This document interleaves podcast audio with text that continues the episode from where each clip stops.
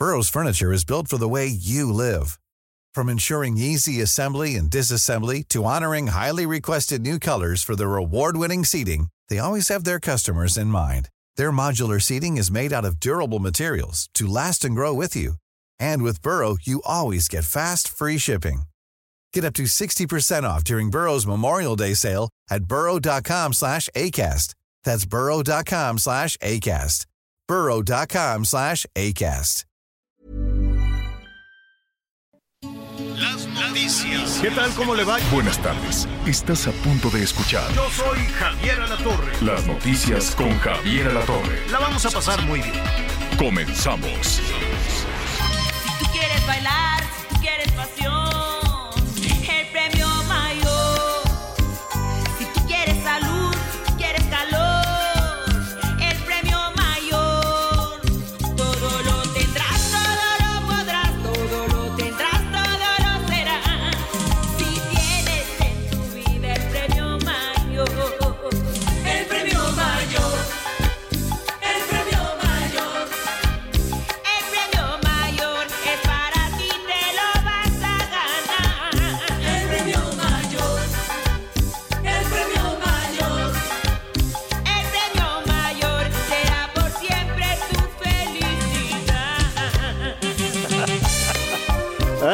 saludos a la Laurita León.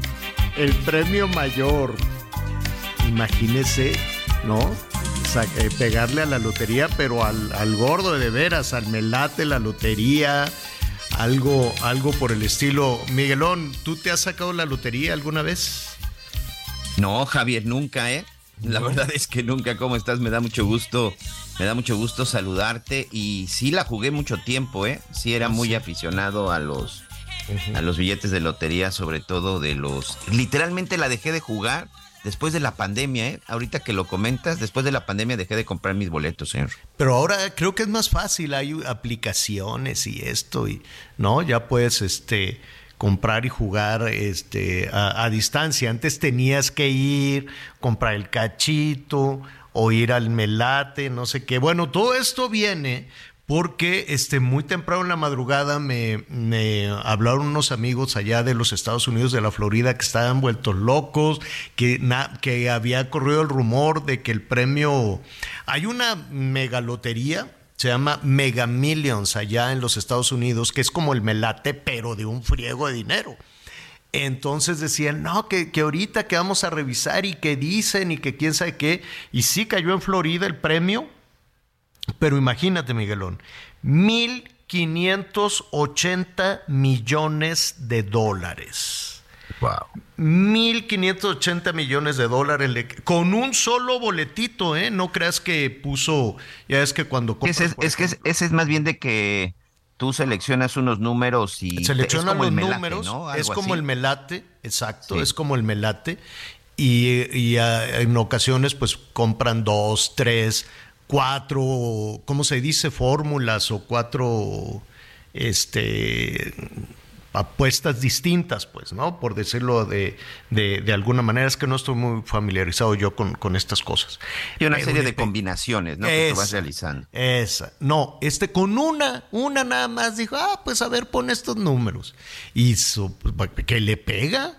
Bueno, una escandalera que traen allá en los Estados Unidos, pues sí es que es un montón de dinero. Imagínate que, que te despierten y te digan, Miguelón, te ganaste 28.440 millones de pesos. Así, al tipo de cambio, ¿no? 28.440 millones de pesos. ¿Qué haces? ¿Qué harían? A ver, nuestros amigos del público también, ya para entrar ahí en, en esto, pues está bonito imaginarse, ¿qué harían? ¿Qué harían eh, si de pronto así en la mañana le dicen, oye, te sacaste el premio? Tienes 28 mil, 28 mil, no 100, no 8 millones, no 100, no, no 800 mil, 28 mil. 28 mil millones, 28 mil 400 millones. 55, 14, 90, 40, 12. 55, 14, 90, 40, 12. ¿Qué, qué, qué, qué hace uno con esto? ¿Tú qué harías, Miguel? Así, día uno del Ah. millonario. Señor, me volvería, uno me volvería absolutamente loco. Hay que Este, guardar la serenidad, no te vas a hacer como boxeador o algo. Sí, ándale, algo así como, como rockstar, ¿no? Como, como. No, que ya ves que los boxeadores luego salen gritando a la calle, se ponen así unas piedronas y andan tirando el dinero y se lo, se lo regalan por todos lados. Entonces, con, así como nos dijo el Canelo en la entrevista. Yo sí compartía, ¿eh, Javier? ¿Sí? Creo que para la calidad de vida que, que hemos llevado, esa cantidad no me la acabo, eh, no sabría en qué gastarlos definitivamente. Yo sí compartiría. Pero a ver, saldrías corriendo así al programa. Voy al Heraldo así. Me, me acabo de sacar 28 mil millones de pesos. ¿Lo dirías al aire o no? No, De entrada. lamentablemente. Allá en Estados Unidos sí, hasta te hacen reportajes de televisión porque no, no, no corres riesgo. Aquí lamentablemente no, señor. No, aquí creo que tendría que ser muy, muy discreto para poder este, decir que me gané esa cantidad. Yo creo que incluso jamás diría que me gané esa cantidad de dinero. No. Y este, ¿y qué, qué harías, pues? O sea, no sé, yo me, eh, le está- me estaba imaginando desde que me avisaron la noche, dije, no, pues estaría padrísimo.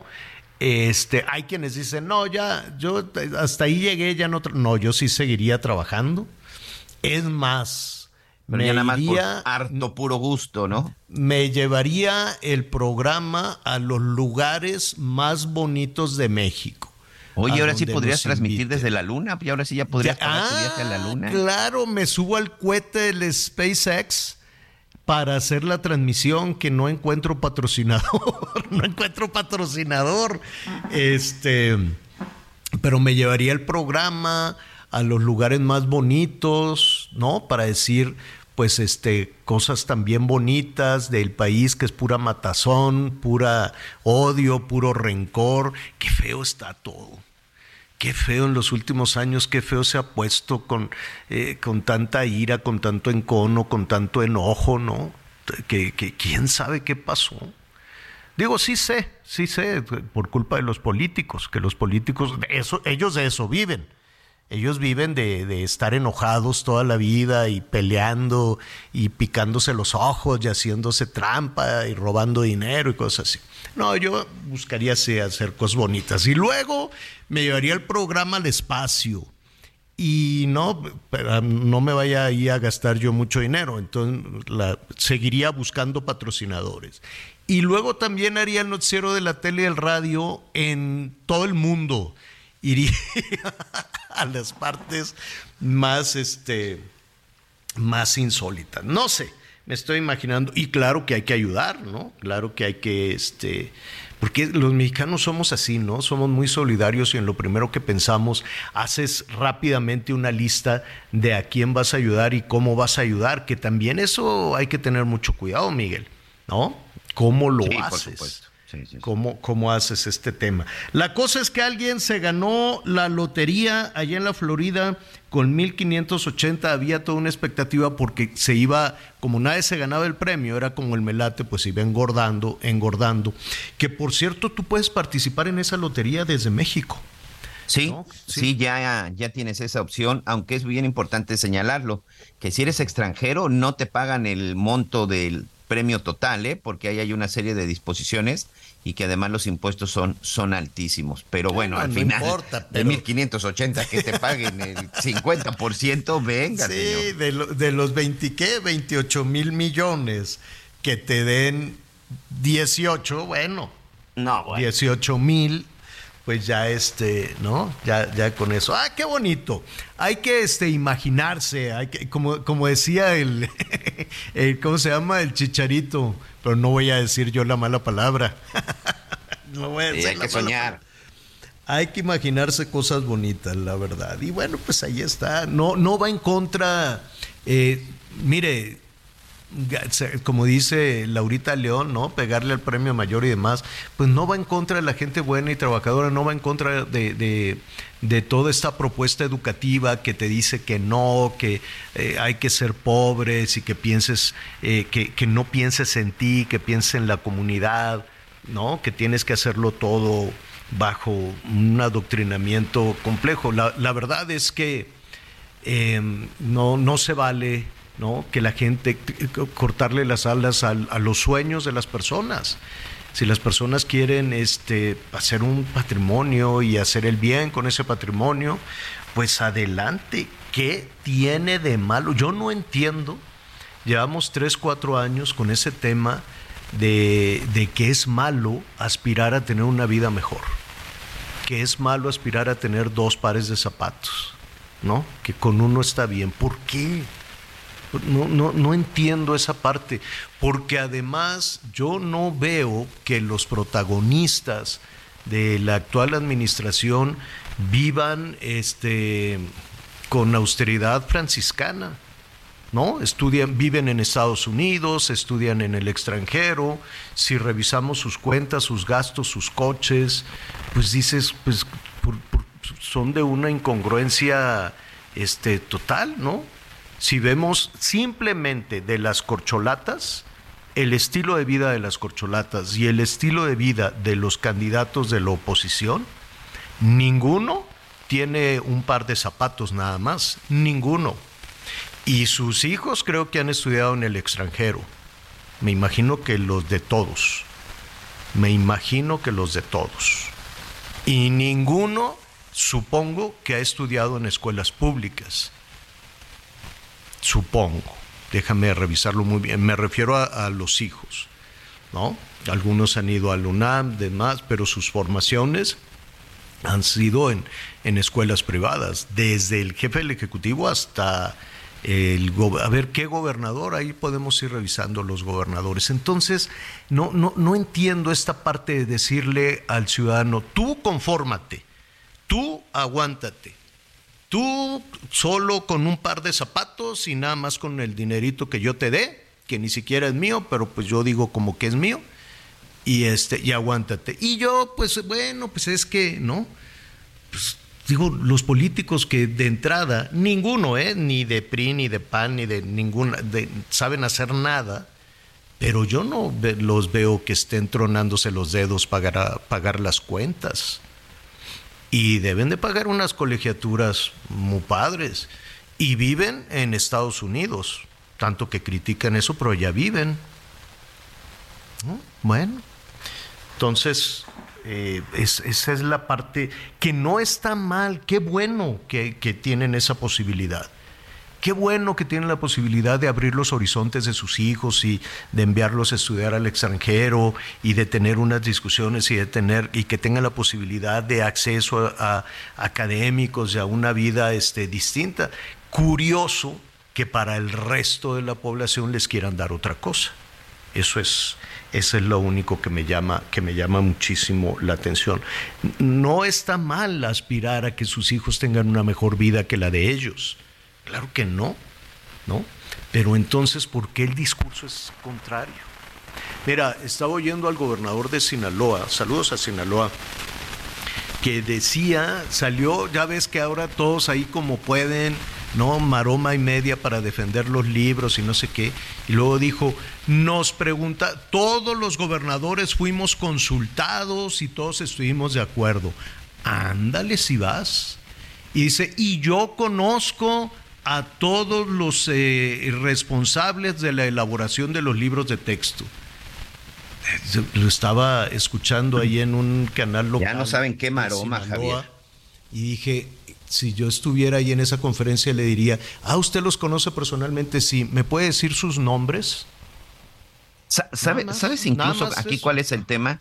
No dudo, pero la verdad es que no dudo de esta declaración de que en efecto a todos los gobernadores de Morena, que creo que eso fue lo que le faltó decir, que a todos los gobernadores de Morena los habían consultado y que por supuesto todos, como ha estado sucediendo, pues aplaudieron las decisiones. ¿eh? Yo no he visto un solo gobernador que lo, cuestione, lo pero dudo, ni eh. medio media palabra de lo que se diga en, en, Palacio en Palacio Nacional. Aquí el tema es que pues incluso ya ves que sacaron un comunicado conjunto, pero recordemos que ya son cuatro estados que ya dijeron no se van a repartir y dos estados que tienen en revisión precisamente el tema de los libros de texto gratuito, el estado que se suma a la revisión de antes de tomar una decisión, vamos a ver efectivamente de qué se trata, pues es el estado de Yucatán, un estado, por supuesto, que como todos sabemos, que no es gobernado por Morena. Pues miren, eh, no, no lo sé, yo no me imagino a, a los gobernadores de Morena, oposición, revisando los, ¿cuántos son? 40 y 40. Los que, no, como 40 más o menos los que yo he estado revisando y que se sentaran y que dijeran, no, nos consultaron y todos estuvimos de acuerdo. Estuvieron, o sea, realmente lo revisaron para estar de acuerdo con las barbaridades que ahí se, plantean, con los errores que tengan mucho cuidado los gobernadores con lo que dicen, no, yo avalé y estuve de acuerdo en que se pusieran esos errores este, en, los libros. Eh, como les dicen, áreas de oportunidad. Ah, sí, En ayer fin. Marx Arriaga, el este Ay, Dios santo. el responsable dijo, nada más son como 20 y me estoy poniendo exigente conmigo mismo. Pero veámoslo como áreas de oportunidad. No Mira, entendí, ¿eh? perdón mi ignorancia, pero no entendí dónde está el área de oportunidad. No, aquí lo importante son las niñas y los niños y los padres de familia, y las maestras y los maestros. Todo lo que hay alrededor es político, es electoral, ¿no? Entonces, como medio de comunicación, pues tenemos que ponernos del lado de la gente, del lado de, los, de, de- de las niñas, de los niños, del lado de las maestras, del lado de los maestros, del lado de los padres de familia.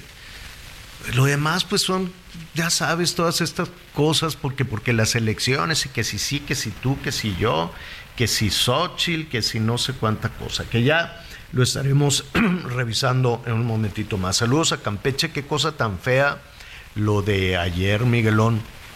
Al ratito vamos a estar platicando con nuestros compañeros corresponsales allá en Campeche, donde pues un, fulano armado fue y le disparó a una funcionaria de Morena este, y a su, no sé si es su esposo, su pareja, pero fue una cosa terrible. Fue ahí, los, les apuntó, traía el casco puesto de una, una moto como que no podía ver bien y corría este, todo desgarbado el tipo, pero armado y disparando. Entonces el novio lo trató de enfrentar. A ver, la pareja iba llegando a su casa, si no me equivoco, se bajaron del carro, llega un fulano en una moto, se baja de la moto, este, y así tantaleando, tambaleando también, les apunta. Entonces el novio trata de defender, o el muchacho trata de, de defender a, a, a Es el esposo, de hecho es, su esposo, Javier. Es su esposo Son sí, es un matrimonio, sí. la, la trata de, de defender y le dispara y cae ahí. Hazte cuenta que le rompió la, la- la espina porque las piernas ya no le respondieron. Creo que le, le disparó, le- o sea, por la espalda. Por la espalda, pum, en la, en la, este, pues en la médula espinal, quiero yo suponer, no lo sé. Y la, mu- la muchacha se fue corriendo, luego vio tirado al marido, se regresó y el tipo iba detrás de ella. Ella lo abraza y el fulano, ¡pum!, también le, le dispara por la espalda.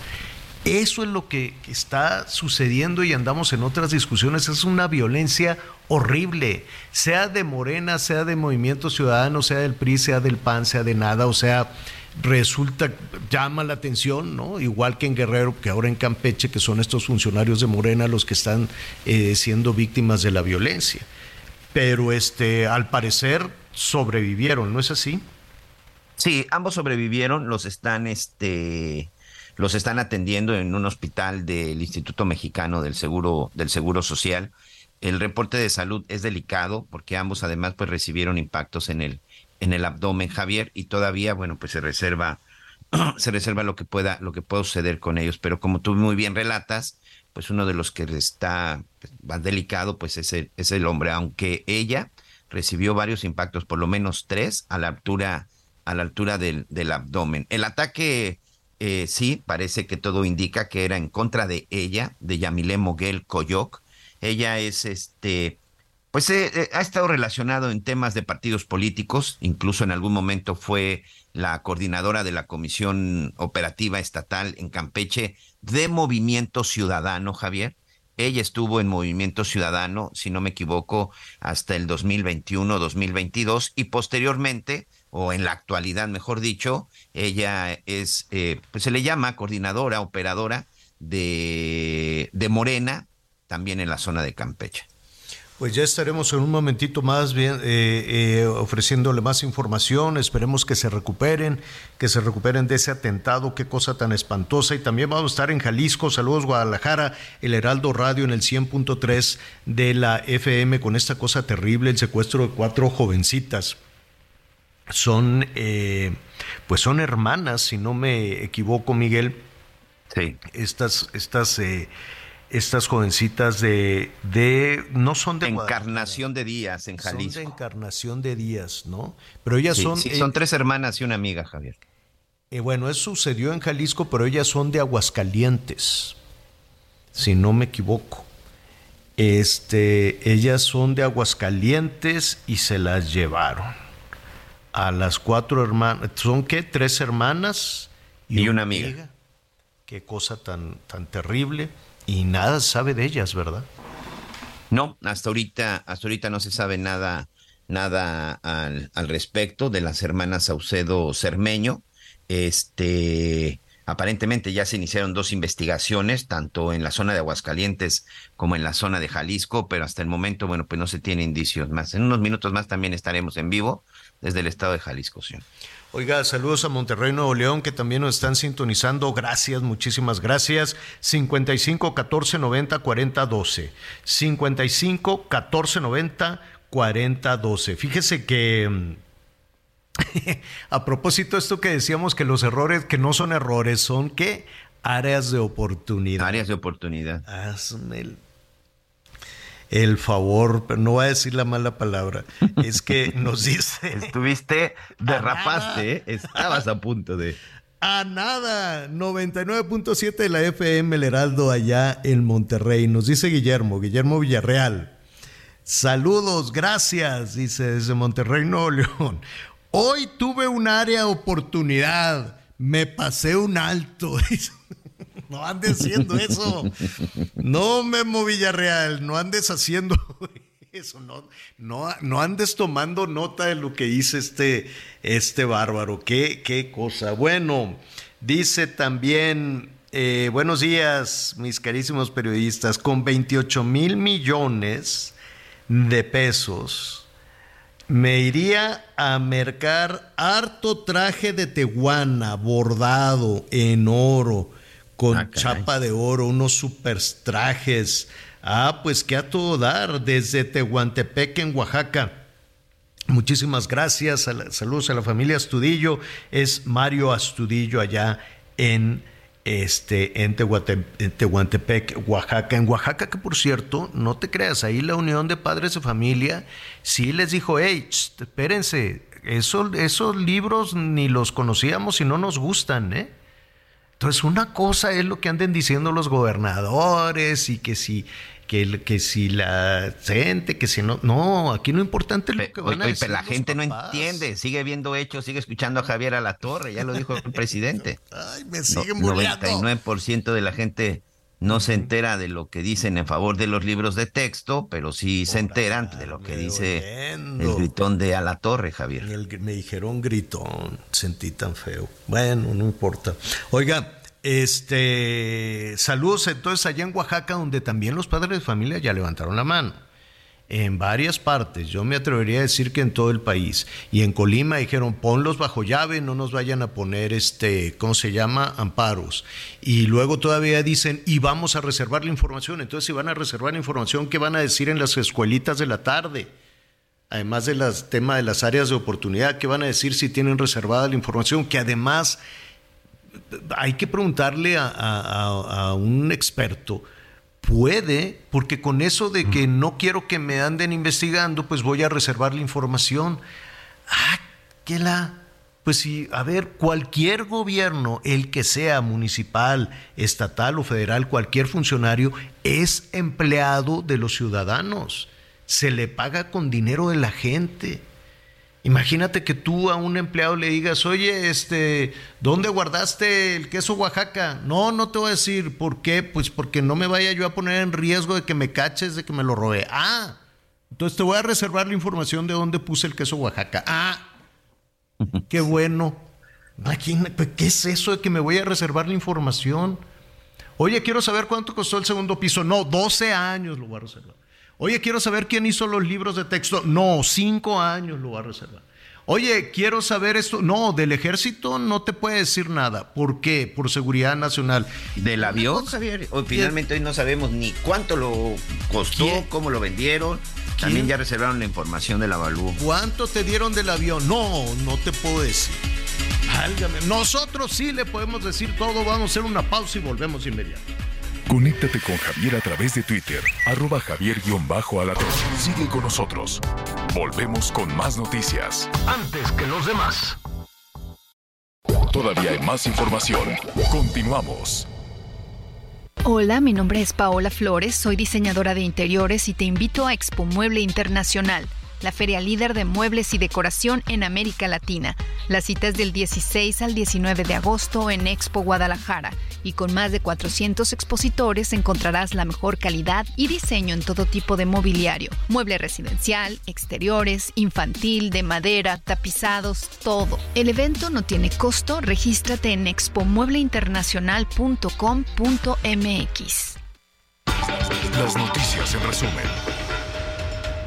Durante la madrugada de este miércoles, un sismo de magnitud 5.8 sacudió Chiapas. El temblor tuvo su, epi- su epicentro en Tonalá, a una profundidad de 104 kilómetros. Autoridades de protección civil de Chiapas solo reportaron daños materiales en la terminal de transporte de Arriaga, en donde se fracturaron algunos cristales. El INEGI informó este miércoles que en junio del 2023, julio del 2023, el índice nacional de precios al consumidor, aumentó 0.48% respecto al mes anterior. Con este resultado, la inflación general anual se ubicó en 4.79%. Una mujer fue asesinada a puñaladas en un local ubicado en la colonia Irrigación y Avenida Ejército Nacional, en la alcaldía Miguel Hidalgo de la Ciudad de México. De acuerdo con los informes, la víctima es de origen brasileño y fue asesinada por otra mujer con la que tenía problemas. La presunta homicida fue detenida. Y hoy el dólar se compra en 16 pesos con 55 centavos y se vende en 17 pesos con 57 centavos. Consiéntete con la maestría y calidad milimétrica de nuestros sistemas de descanso. Te mereces un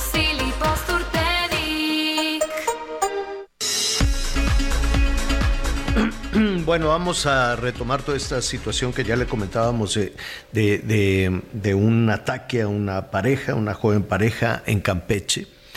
Em, es, lamentable lo que está pasando en el país con, todo este tema de la inseguridad. Allí está Guerrero, donde personajes ligados a la política estatal, es más, ligados a la gobernadora del estado, pues han sido víctimas precisamente de la violencia, de las ejecuciones, y donde el transporte público, pues imagínese moverse, qué miedo salir a trabajar y ser víctima de los grupos criminales. ¿Cuántos grupos criminales hay en, en Guerrero, Miguel? ¿Qué serán? ¿10? No, se, en el último reporte se tenían entre 16 y 20 de los Fíjese. que operan en todos los estados y de los locales. Y eso se disputan, pues no, siempre salen las autoridades. No, pues es que era un enfrentamiento entre bandas rivales. No, pues estas bandas rivales lo que quieren es extorsionar y el que no se deje extorsionar, pues lo matan allá en Guerrero. Y lo mismo estábamos viendo en Zacatecas y en eh, Michoacán y lo que se ha vivido en Chiapas. Lo que se ha vivido en Chiapas también, bueno, hay ya este otro grupo integrado por eh, representantes de las comunidades indígenas que le dicen los motonetos y el control de la frontera para el tráfico de personas, de armas, de drogas, de todo lo que pueda salir robado de México hacia, hacia el mundo. Pues, ¿Y quién controla esa frontera? Nadie. Y en Puebla, en un mercado de Puebla, también, no, es que son grupos rivales que se están disputando a ver quién va a extorsionar a los locatarios del mercado. Ah, bueno. Ah, bueno, entonces ya con eso nos estamos más tranquilos. ¿Qué es eso? ¿Cuántos grupos criminales puede haber en Campeche o de qué se trata, qué hay atrás de todo esto? Eh, Guillermo Officer es nuestro compañero corresponsal de El Heraldo Radio allá en Campeche. ¿Cómo estás, Guillermo? Muy buenos días, eh, Javier Miguel, les saludo con gusto desde Campeche. Eh, se vive de verdad un estado eh, de miedo en Campeche en estos momentos debido al más reciente ataque, eh, un intento de ejecución, así se ha interpretado, hacia la activista de Morena, Yamile Moguel, y a su pareja, eh, de nombre Rafael Maldonado, después de que el pasado viernes, aproximadamente a las ocho y media de la noche, eh, fueran atacados por un sujeto que intentó matarlos y les disparó en varias ocasiones. En este caso, la activista de Morena, Yamile Moguel, recibió un impacto de bala que derivó en que se le tuviera que extirpar un, eh, un, un, órgano, un órgano, eh, un riñón, eh, perdió un riñón a raíz de este impacto, sin embargo, quien resultó más afectado fue Rafael Maldonado, su pareja, quien aparentemente quedará paralítico debido a las lesiones en, la, en las vértebras que tiene Rafael Maldonado. La implicación política y de seguridad que tiene este ataque tiene que ver con que no es el primer ataque del mismo tipo que se realiza hacia políticos, eh, eh, eh, exclusivamente hacia políticos que pertenecieron en algún momento a Movimiento Ciudadano y que han realizado diferentes críticas hacia el ex, el ex candidato a la gubernatura Eliseo Fernández Montúfar. Hablando exclusivamente de este ataque, hay que decir que esta activista Yamile Moguel figuraba como la virtual candidata de Morena a la alcaldía de Campeche. Hay que eh, también decir que durante varias ocasiones Yamile Moguel ya había hecho y denunciado presuntas amenazas en su contra, incluso con imágenes en las que eh, diferentes eh, personas vestidas de naranja le tomaban fotos a su domicilio hasta que se perpetuó este ataque que prácticamente ocurre un año después de que el ex contralor del ayuntamiento, en ese momento el ayuntamiento de Campeche, gobernado en ese momento también por Movimiento Ciudadano, eh, pues también fuera ultimado en, un, en uno de sus locales comerciales y posteriormente un operador político de Movimiento Ciudadano de, nombre Manuel Peña, también del, con el mismo modus operandi con el que intentaron asesinar a Yamile Moguel hace eh, unos cuantos días, el viernes de la semana pasada, pues también fuera asesinado en ese momento Manuel Peña, operador del Movimiento Ciudadano. Eh, hasta el momento, el fiscal general del Estado, Renato Sales Heredia, ha dicho que se ha identificado al autor material y están en busca del autor intelectual de haberlo, de, existir, están en busca de este autor eh, intelectual de este ataque hacia Yamile Moguel. Son po es poca la información oficial que se tiene hasta el momento. Lo que sí se sabe es que se recuperó una motocicleta y que también el atacante habría huido posteriormente en un vehículo sedán y eh, como te comentaba hace un momento es poca la información oficial a la espera de que las investigaciones continúen y puedan concretarse con la detención de este de este atacante que intentó ultimar a Yamile Moguel y a Rafael Maldonado la noche del viernes 4 de agosto. Es la información que tenemos.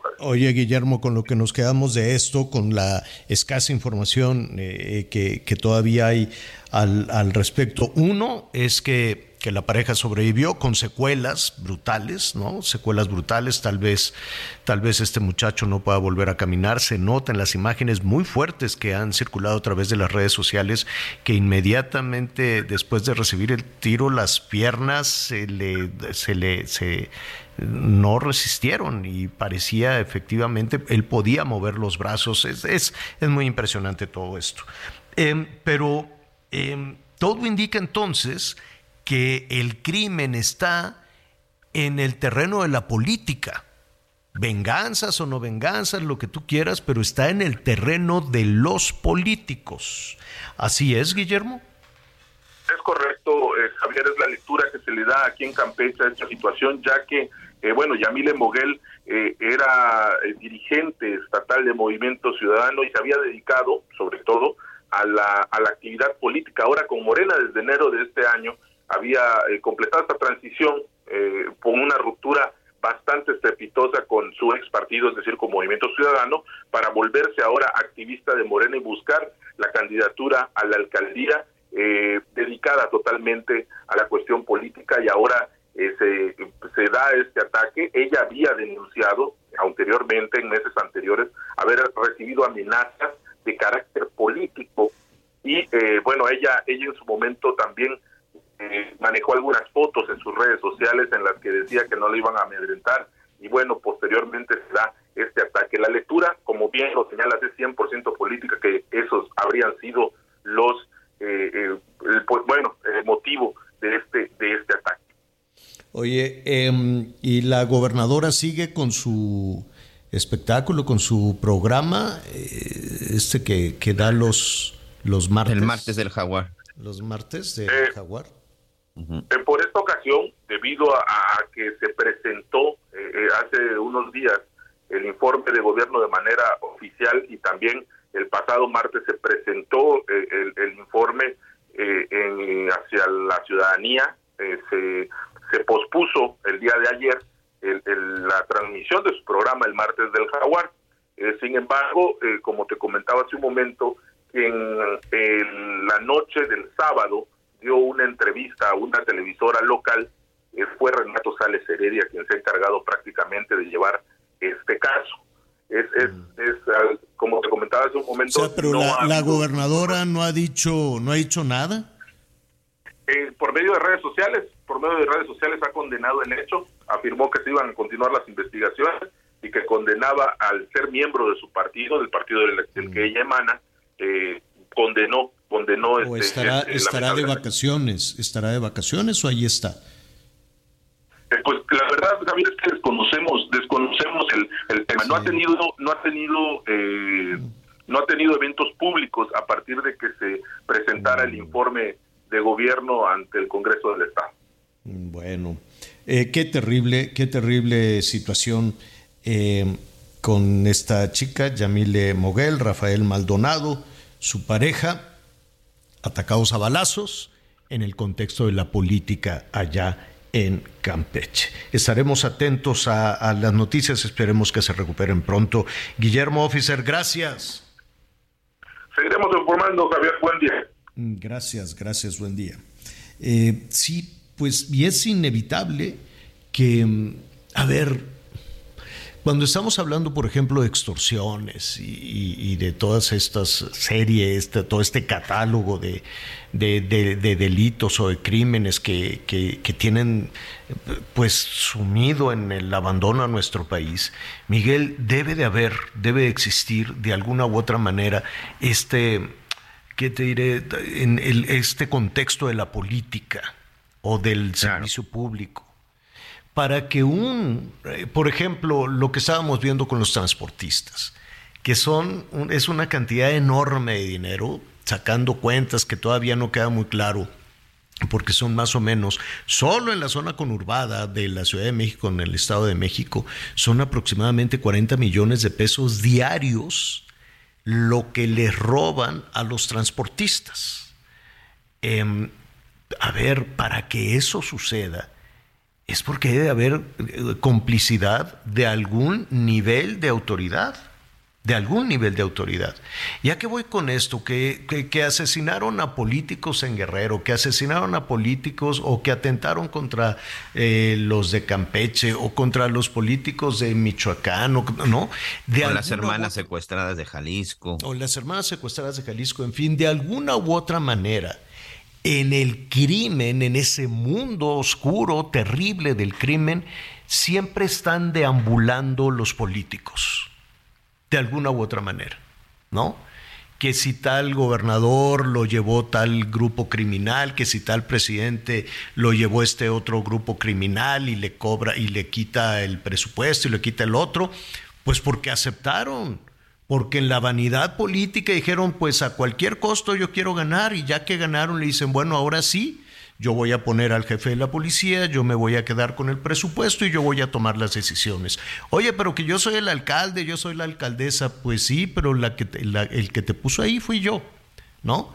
Y entonces está tan descompuesto, y lo vimos en el 2021, lo vimos en las elecciones intermedias cuántas ejecuciones, cuántas presiones y cuántos personajes que fueron impulsados por el crimen organizado, bueno, pues ahora tienen que pagar las consecuencias y los que pagan las consecuencias son los ciudadanos.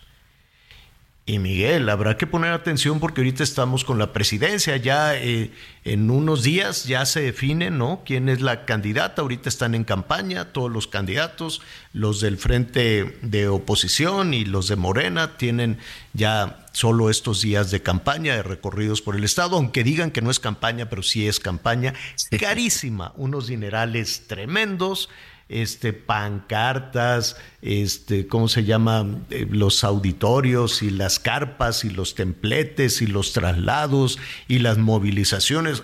¿Quién paga eso? Y las bardas y, y de todos.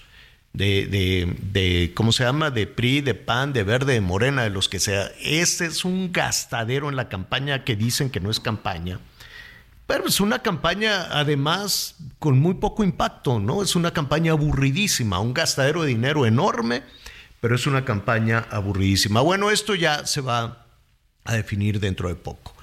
Y le estamos poniendo la atención, son los que hacen más ruido, ¿no? Los candidatas y candidatos a la presidencia de la República son los que están haciendo más ruido. Pero Miguel, son 20 mil cargos de elección popular 20 mil el año entrante. Y échale así, este, más. Hablamos que, como de 100, 120 mil candidatos. Javier. 100 mil candidatos, vamos a poner lo que sean cinco, ¿no? Que van a ser más, evidentemente, porque hay partidos locales, este, aquel, el otro. 100 mil candidatos, ¿cuántos de esos 100 mil candidatos en la vanidad política van a aceptar el dinero y el apoyo de los malos? No para hacer negocio, les gana la vanidad, no para meterse al crimen ni para meterse al narco, sino para ganar a como dé lugar. Que ese es el espíritu que mueve de pronto a los políticos, ganar a como dé lugar y entonces le abren la puerta. ¿Te acuerdas cuando le preguntamos a esta, a la J. Cole, ¿no? Eh, por allá en el, en el 18, ¿no? Le dijimos, oye J. Cole, qué bárbaro, ahí en Morena tienen unos personajes muy cuestionables. Dice, no, pues le dije, dije es que me di, te acuerdas, palabras más, palabras menos, decía, es que se le abrió la puerta a todos para ganar, pero ya nada más ganando va a venir una depuración. ¿Y cómo haces esa depuración? ¿Cómo los vas a sacar de ahí? ¿Cómo los vas a sacar si ya les abriste la puerta? Y si ya estableciste un compromiso. Y eso le pasa a todos los partidos. Partido que le abre la puerta a un personaje sospechoso, ya se fregó, ya se amoló. Porque no dicen, ah, sí, como no, yo te ayudo a ganar y yo te pinto las bardas y yo te doy el dinero, o yo te movilizo a la gente para que vaya y vote por ti. ¿Quién le va a decir que no a un maloso que le digan, a ver, no? Todos ustedes van a votar por esta señora o por este señor. ¿Y quién le va a decir que no a un maloso en una comunidad pequeña? De eso no se habla y de eso no hay ningún blindaje. De eso no hay ninguna certeza, pero después vienen las consecuencias, donde están todos estos crímenes, donde está toda esta situación, todas estas ejecuciones, balaceras, asesinatos, que inevitablemente se llevan al contexto de lo político, ¿no? Una y otra vez en prácticamente todos los estados del eh, país. Sandra Luz Muñoz, Lucero, gracias. Nos hablan de también de Oaxaca, saludos en Salina Cruz, Oaxaca, gracias por todos, por todos sus comentarios. Quisiéramos, este, pues, no decir, decir siempre cosas bonitas, pero es inevitable hablar de lo que nos pega, de, de lo que nos, de lo que nos ocupa. Eh, bueno, la buena del día, Miguelón, es que la inflación ahí va más o menos, ¿no? La inflación ahí se va este, controlando. Yo todavía no la, no la veo reflejada, no sé si tú ya la ves reflejada, yo no sé. Yo les preguntaría, por ejemplo, a nuestros amigos que ahorita pues ya tienen el gasto encima del regreso a clases y que tienen que ir a comprar los uniformes, los cuadernos, los colores, en fin, todo ese tipo de cosas. Este, pues ahí ya se va a reflejar si efectivamente bajó, bajó la inflación, ¿no? Este, lo, lo, a ver, es 4.79. La inflación se ubicó en 4.79%. Em, es el nivel más bajo desde marzo de la pandemia, desde marzo del 21. Eh, se ubicó en, sí, sí, no me equivoqué, 4.79 eh, por ciento y es el nivel más bajo. Pues qué bueno, es una buena, me parece muy bien. ¿no? Que, eso al final, para, para entenderlos todos, ¿qué significa? La vida es más barata, las cosas están al alcance de todos, el dinero está alcanzando más, porque de pronto vemos estos, estas cuestiones ahí que, que, vienen y manejan los expertos, pero pues en el día a día, Javier, este, pues cada vez alcanza menos para la canasta básica, los servicios básicos. En el tema de la luz, por ejemplo, acá en el sureste del país, todo el mundo estamos literal colgados de la lámpara porque los recibos de luz llegan altísimos, señor. O sea, no, no entiendo esta parte de, este hay que hay que festejar que la básica bajaron los precios. No entiendo. Sí, es una lectura complicada que le vamos a decir a nuestro amigo Pedro Tello y siempre nos dicen, bueno, pues es que es un promedio de productos, ¿no? Hay una selección de productos y a eso le dicen la canasta básica, eh, en la cual puedes encontrar también algunos eh, productos de temporada y entonces cuando viene esta, esta baja en algunos productos dicen, pues sí, este, y no lo dudo, puede ser que encontremos, ¿no? Eh, algunos, eh, algunos alimentos que por temporada puedan eh, representar un, un, gasto, un gasto menor. Pero si somos honestos, es en ocasiones casi como un dogma de fe, ¿no? Que nos digan 4.7. ¿Cómo logras bajar la inflación este, inhibiendo el consumo? ¿Y cómo logras inhibir el consumo? Pues subiendo, eh, por ejemplo, las tasas de interés. Entonces la gente dice, no, pues me va a salir más caro gastar, me va a salir más caro comprar. Entonces eh, me voy a limitar en el consumo y al limitar el consumo, obligas a que los precios puedan disminuir. Se lo estoy contando a grandes rasgos, desde luego, pero ya estaremos hablando también con algunos especialistas. Díganos usted si esta buena noticia de que la inflación está bajando, eh, usted ya la notó.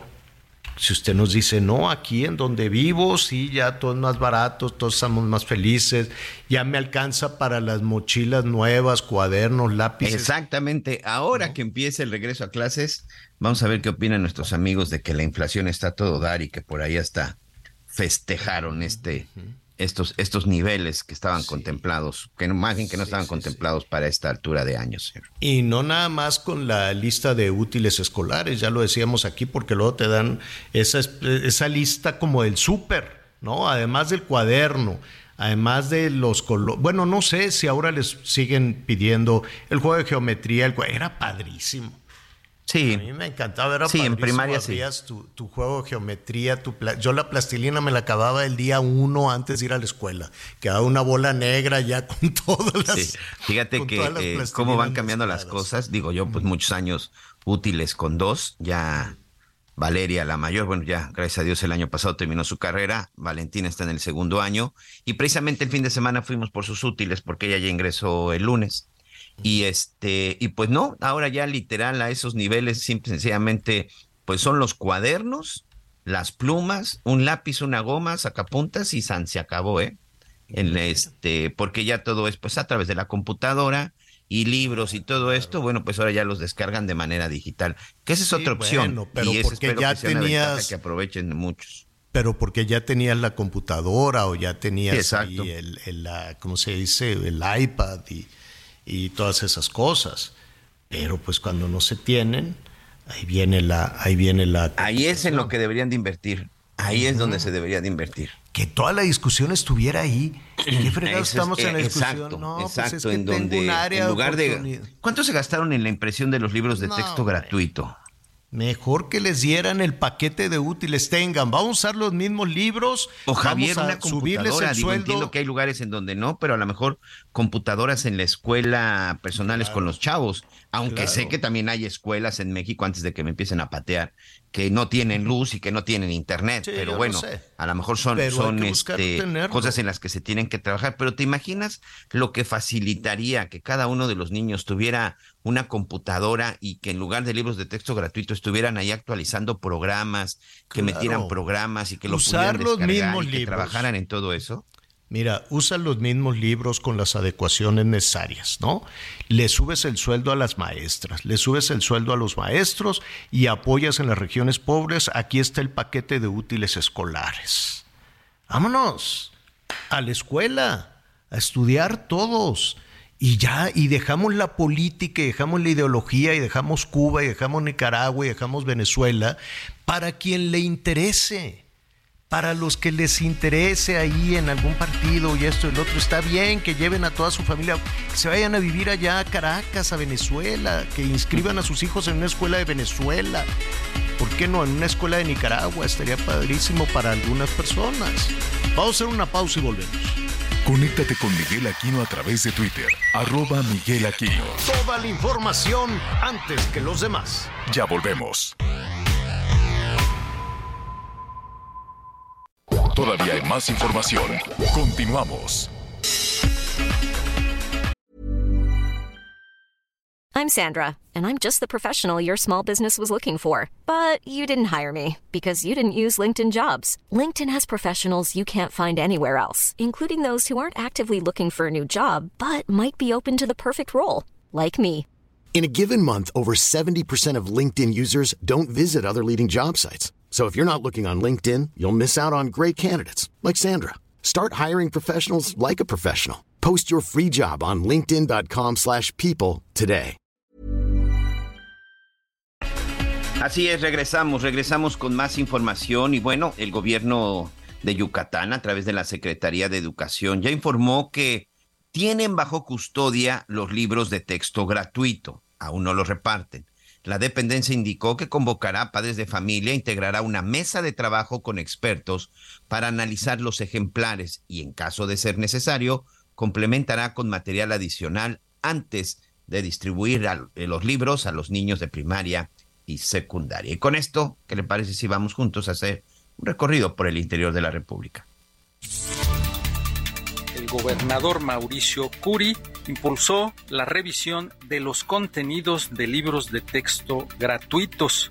Ha tomado el gobernador la iniciativa de crear una comisión de expertos que se encargará de revisar minuciosamente los contenidos de los nuevos libros de texto gratuito. El objetivo principal de esta medida es garantizar que los materiales educativos estén libres de sesgos ideológicos y proporcionen información precisa y equilibrada a los estudiantes. La comisión de expertos está integrada por profesionales de diversas instituciones académicas, entre ellas la UNAM, el CIMBESTAR y la Facultad de Psicología de la UAC, así como especialistas en pedagogía y docencia.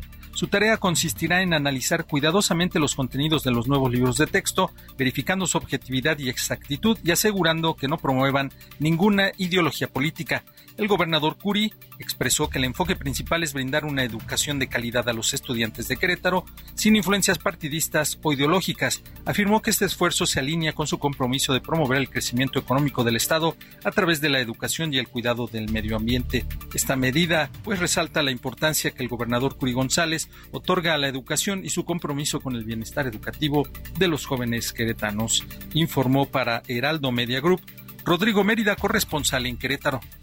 Las madres buscadoras de Jalisco acudieron a verificar un llamado anónimo en donde les alertaban de restos humanos en el interior del bosque de la primavera, esto a la altura de la venta del astillero.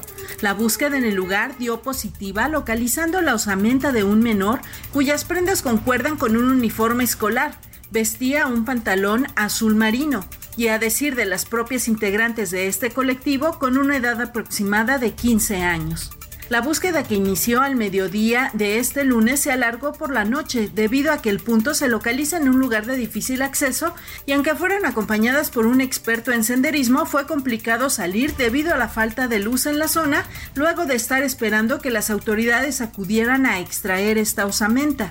Sin embargo, Indira Navarro, vocera del colectivo Madres Buscadoras de Jalisco, aclaró que nadie de la agrupación cayó en un barranco ni mucho menos se perdieron. Esto luego de que se difundieron algunos audios a través de las redes sociales. El día de ayer, elementos de protección civil y bomberos de Zapopan acudieron para extraer esta osamenta. Desde Guadalajara, Mayeli Mariscal, Heraldo Radio. A nuestros amigos en Monterrey, Nuevo León, se están ahogando con un calorón. Qué bárbaro. Nos están diciendo, oye, estamos a 45. Qué barbaridad, qué calorón. 45 allá en, Nuevo León y se anda en la calle, pues la sensación térmica se va hasta arriba. Eh, y en, en donde allá, saludos a Tampico, también en Tamaulipas, saludos a Ciudad Victoria, a Jesús mi hermano allá, están entre 40 y 45 también. Eh, en Tamaulipas sí, 45. Qué bárbaro, sí está ardiendo. Y por ahí de las eh, temperaturas que van de 40 para arriba, que ya es muchísimo, casi hasta, hasta los 45, Chihuahua, Coahuila, Baja California. Allá nos escuchan siempre también, mi tía, bueno, estoy saludando a toda mi familia allá también en Mexicali. Están también con unos calorones que pueden llegar a los 45, San Luis Potosí, Sinaloa, Calorón, Sonora, Veracruz, Yucatán.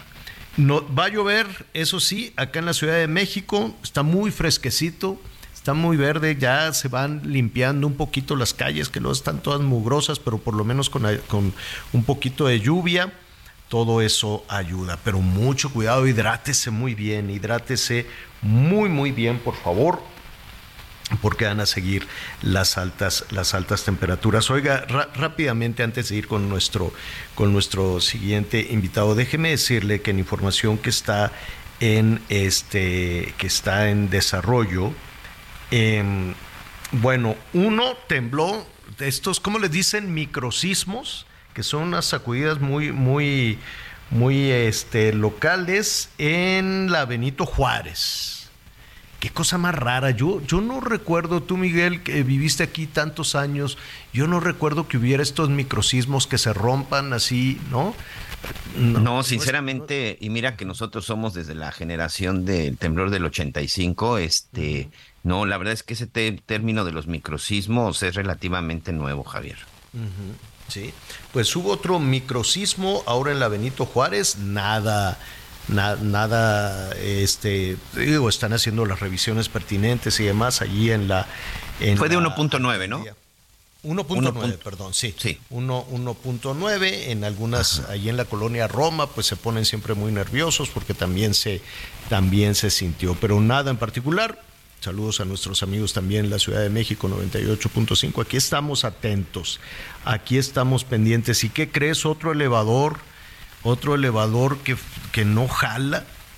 A las ocho y media de la mañana se subieron unas personas, siete. Imagínense, que ya es considerable meterte con siete personas a un elevador del Seguro Social en Monclova. Y desde entonces están ahí atorados, Miguel. ¿Qué pasa con los elevadores del seguro? Bueno, ¿qué pasa con todo lo del seguro social?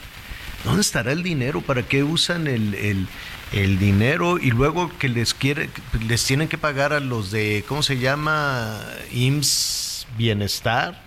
Y pues nada más se andan haciendo, ¿no? Voltean para el otro lado porque dicen págale tú, y ahí salen a protestar todos los doctores con justa y las doctoras, este, muy justa preocupación de ver quién les va quién les va a pagar. La cosa es que se subieron este elevador en el hospital de zona número 7 del Seguro Social, el Monclova, y pues nada. Creo que siguen, siguen allí atorados, ¿no, Miguel? Sí, ahorita estoy aquí revisando precisamente la cuenta de, de la dirección de, del director de Seguridad Pública Municipal, Raúl Alcocer, y dice que hace 25 minutos y que acudieron al lugar y por protocolo no han sacado a las personas todas adultas hasta la espera de personal de la empresa para que pueda quitar los seguros que permitan la movilización no del elevador. Están ahí metidos desde las 8 de la mañana.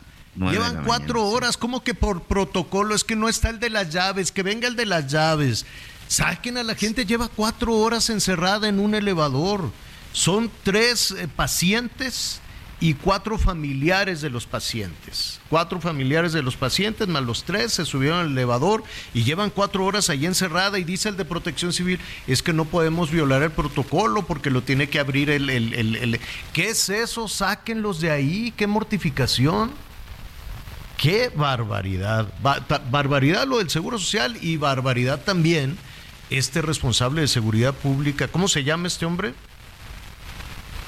Es el, director de Seguridad Pública Municipal, Raúl Alcocer. Informó que elementos de protección civil y bomberos acudieron al, al, lugar y por protocolo no han sacado a las personas, todas ellas adultas, Javier. Válgame Dios. Me parece, es una pesadilla esto de la salud pública. Y es ridículo que digan, no, es que por protocolo no los podemos sacar. Ah, bueno. ¡Qué horror! No puede ser que eso esté pasando. No puede ser. A ver, oiga, y atención, a ver si le hacen caso también en Veracruz, porque una jueza federal, ya ves que el Poder Ejecutivo, ni el federal ni el estatal, nadie les hace caso a los jueces, ni los senadores, todo es una trompetilla. Hoy estaba platicando con Miguel Aquino de, de este tema de transparencia. A ver, perdonen ustedes, ahí había una, una, una interferencia, pero ya, yo les había movido con, con, tanta emoción. Bueno, y no les hacen caso a los jueces, le lanzan tres trompetillas, nadie les hace caso. Pero el hecho es que una jueza federal ordenó la cancelación inmediata del proceso penal iniciado contra la este, jueza Angélica Sánchez y determinó que se le deje en absoluta libertad de inmediato. La pregunta, Miguel, ¿tú crees que el gobernador la va a dejar libre? No, por supuesto que no. Se ha hecho todo lo necesario por tenerla, por tenerla en la cárcel. Bueno, pues eh, va, vamos, eh, le estaremos ahí dando. Señor, ya tenemos a Marco Baños. Ya a tenemos a Marco, Marco Baños, Baños, que me da muchísimo gusto saludar, integrante del comité organizador para la selección de. A, a ver, el cargo es muy largo, Marco. Dice, Comité Organizador para la Selección del Responsable del Frente Amplio por México. ¿Por qué no decir pues, Comité Organizador para la Selección del Candidato del Frente Amplio a la Presidencia? Está igual de largo. Está igual de largo. ¿Cómo estás, Marco? Qué gusto saludarte. Eh, te saludo con el afecto de siempre, Javier, Miguel, por supuesto, y al auditorio con el respeto de siempre también. Mira, eh, eh, vamos a, a, volverlo más ejecutivo. Este es comité organizador del Frente Amplio por México, es todo. Yo creo que no tendríamos que decir mucho más, a pesar de que en los formalismos de los acuerdos del INE y una serie de documentos emitidos también por el tribunal y el propio INE, pues mm. sí nos ponen una denominación mucho más amplia. Pero pues al INE, ustedes sí le están haciendo caso al INE porque ya está muy borrado, ¿no? Ya muy, muy desdibujado el árbitro.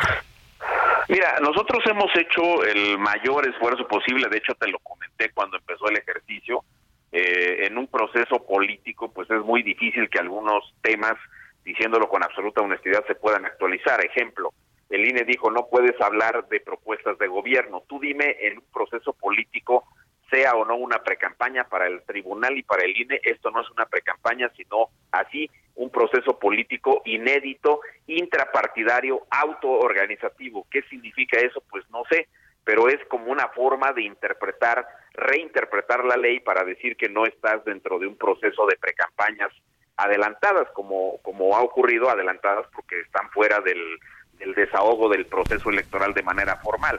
Pero el INE así lo, lo estableció. Si tú revisas el acuerdo de hace unos 10 días que estableció los lineamientos para los temas de la fiscalización, pues vas a encontrar cómo en eso, en ese acuerdo y en, la, una sentencia del tribunal de hace unos 15 días, pues califican estos eh, ejercicios como procesos políticos inéditos, esa es la expresión que usan, y eh, eh, le señalan también que son así, intrapartidarios autoorganizativos. Es una manera de reinterpretar la ley, es una forma de, por la vía de criterios, dejar vivos los procedimientos y no detenerlos porque eso podría, eh, dicen, dice el tribunal y el INE, pues no permitir la eh, identificación y el fortalecimiento de liderazgos políticos de los partidos políticos. Entonces, nosotros en este caso, pues hemos tratado de ajustarnos lo más posible a lo que dice el Instituto Nacional Electoral, pero si de repente pues tú escuchas que alguno de los aspirantes, alguna de las aspirantes en el Frente Amplio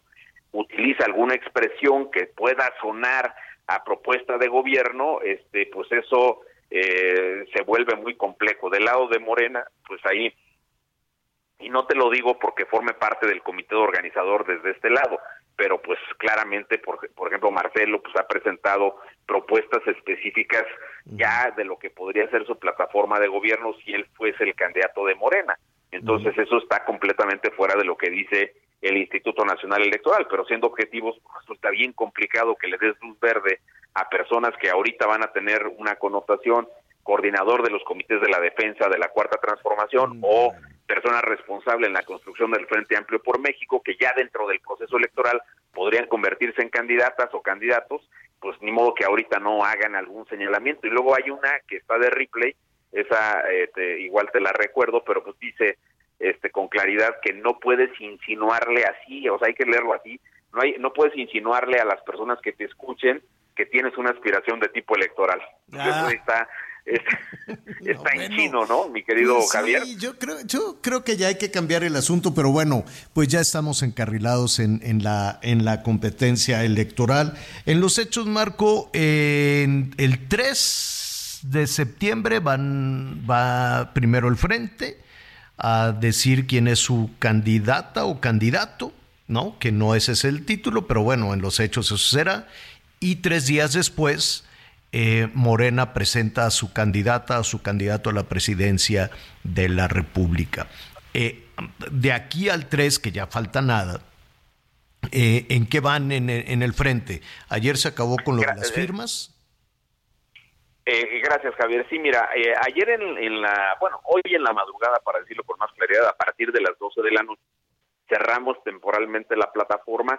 Se reabre eh, la plataforma hoy después de las 5 de la tarde para que todas las personas ya no, eh, para registrarse en favor de alguna de las aspirantes o de los aspirantes, pero se puedan registrar en la lista de los, de los votantes para el día 3 de septiembre.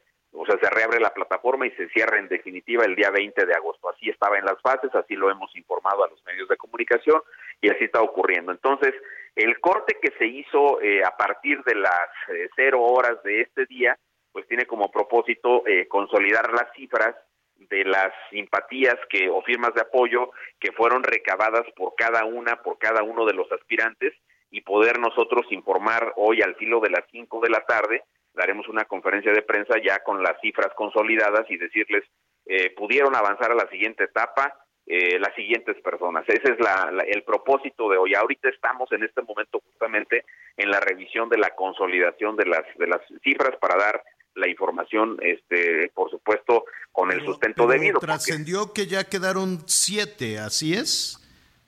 Pues eh, estamos en eso, Javier, eh, y en un rato más te voy a poder informar, porque no es nada más, o sea, sí hay personas que tienen este un universo mayor a las 150 mil firmas, pero no es nada más que tú tengas esa cantidad de simpatías o firmas de apoyo en la plataforma. Tienes que hacer varias verificaciones. Una primera, pues que tu clave de elector esté reconocida como válida por el Instituto Nacional Electoral. Es un servicio que se hace de autenticación de la credencial y que se puede que se coordina con el INE, se está haciendo con el INE. La segunda este, verificación pues es que las fotografías que tú mandaste para tu registro pues sean eh, auténticas y que además tengan cierta correspondencia con la que aparece en la credencial del lector. Y el tercer filtro, sí Javier, perdóname. No, no, dime el tercero. El tercero es que no estés en los padrones de militantes ni de Morena, ni del MC, ni del PT, ni del Partido Verde, porque aquí la invitación convocatoria dice claramente que está dirigida a personas que tengan eh, afinidad perteneciendo a las organizaciones ciudadanas con el Frente Amplio por México o que sean militantes o simpatizantes del PRI, del PAN y del, y del PRD. Oye, pero yo quiero suponer que todo ese trabajal ya está muy avanzado porque pues Sí, mañana sí, sí, es el primer es el primer debate, ¿no? Es correcto, este está muy avanzado el ejercicio, estamos nada más consolidando las firmas de la información de las firmas del día de ayer. Y ya sobre esa base, pues este podremos este eh, tener la información eh, totalmente consolidada, mi, mi querido Javier, e informarles. Bueno, se nos va, se nos fue. Marco Baños. Bueno, a ver, le adelanto un poquito. Entonces, ya con lo de las firmas, ya tienen su boleto para ir a la segunda etapa. Eh, que si no me equivoco, pues en esa segunda etapa va a ser un debate. Ahorita le vamos a preguntar. La Aquí duda- estoy. Ah, Marcos, se nos fue. Eh, a ver, ¿hay borrón y cuenta nueva o los que pasan a la siguiente etapa van con todo y sus firmas? Y dicen, no, pues yo tengo medio millón, yo tengo 150, yo tengo 200, o, ya es borrón y cuenta nueva.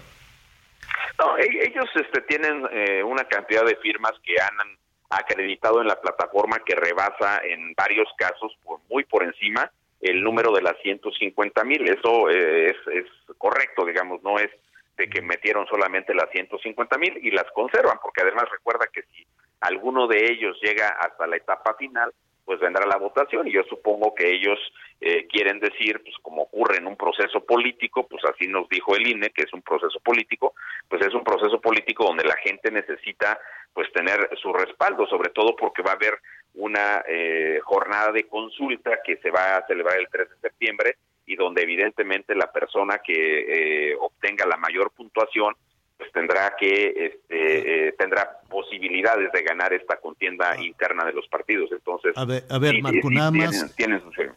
Nada más en el proceso de depuración de los, no sé cuántos eran, como 11 o 15 que levantaron la mano.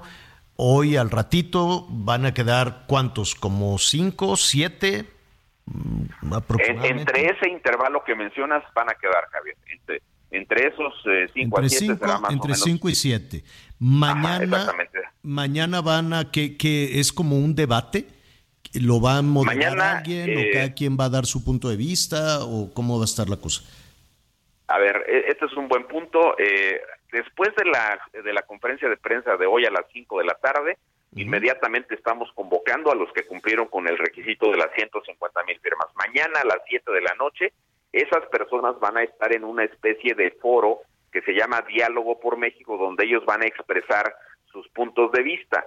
No es eh, un tema donde se puedan debatir propuestas. Recuerda, eh, Javier, las restricciones que puso el INE, porque no puedes Ah, hablar que de no pueden hacer debate. Ah, sí, cierto. no puedes hacer debate. Digo, acá acá no está como como en el caso de Morena, donde sí lo prohibieron de manera expresa y de hecho no tienen este tipo de, de foros. Aquí lo que van a hacer es una presentación, como le llamamos nosotros, de su visión de México, donde hablarán pues de cómo ven, este, cómo identifican los eh, problemas eh, principales de- del país y después podrán Qué decir, reto, este, qué, qué gran sí reto, Marco, qué gran reto porque, pues imagínate que estén siete eh, señoras y señores, eh, pues le tienen que echar mucha piña, mucha candela para que, que aquello no sea una cosa aburridísima. Es decir, ese va a ser el ese va a ser el es punto gran y- reto, porque llevamos tres meses ya formal en, en la campaña, tú no lo vas a decir, este que arrancó lo, primero Morena, luego el Frente, pero pues está medio aburrido todo. Sí, eh, tienes razón, estaba mucho más aburrido hace un mes y medio, en eso creo que me puedes acompañar. Ahora hay algunos elementos que, que le dan un poquito de mayor pimienta y además, pues eh, fuera de los procedimientos, el presidente de la República pues se ha encargado de mantener ahí también este una disputa Sí. con el INE y con eh, eh, el ejercicio del Frente Amplio por México y así este el tema hoy, específico hoy con la dijo que están ejerciendo, hoy dijo que, se- que, que el juez, ¿no? Que le prohibió hablar de Xochitl está ejerciendo violencia de género contra él. Es, es que el presidente de la República tiene eh, la idea muy arraigada de que ya con independencia de lo que dice la ley y lo que digan las autoridades, porque está en chino que fíjate nada más cuántas instancias, el Tribunal Electoral dice que hay violencia de, de género, luego el INE dice que sí, que hay violencia de género, un juez eh, dice desde otra perspectiva que también hay violencia eh, de género en contra eh, de una eh, mujer que en este caso forma parte del ejercicio del Frente Amplio por México, pero para el presidente no. Entonces como que si la palabra del presidente fuera algo así como como la palabra de Dios, ¿no? Que es este incontrovertible, que es dogmática, que la tienes puede, que creer. puede haber violencia, ¿no? me- puede haber violencia de género contra el presidente por parte de un juez o de Xochitl. No, este, a ver, eh, eh, si hubiese expresiones, en este caso, por ejemplo, de la senadora, en contra del presidente, que lo discriminen por su condición de hombre, pues eso sí sería un, un tema de violencia en razón de género. Pero aquí, eh, concretamente... Es que le dijo que anda muy machito, le dijo, ah, es un machito, no sé, ¿eso es violencia de género o no? No, en mi opinión no. No tiene nada que ver con, con que sea, este, es, es una especie como de descripción y en todo caso de un, de un adjetivo calificativo, pero no, aquí la, la violencia es, este, acá la violencia concreta fue, acuérdate, es la expresión que casi por unanimidad los magistrados, bueno, no casi por unanimidad los magistrados del tribunal eh, aceptaron que la expresión que tiene que ver fue elegida por un grupo de hombres para ser su candidata y luego la otra expresión que usó es un pelele de ese grupo, eso sí es eh, claramente una violencia de género porque le atribuye. Ah, que le, dijo pelele, sí es cierto. Ajá, exactamente. Está claramente en una de las de las eh, eh, conferencias matutinas del presidente de las mañaneras. Está esa expresión y dentro del análisis que hace el Tribunal Electoral en la sentencia que emitió hace unos ocho días, pues ahí claramente se reconoce que esa expresión, esas dos expresiones, fue elegida por un grupo de hombres.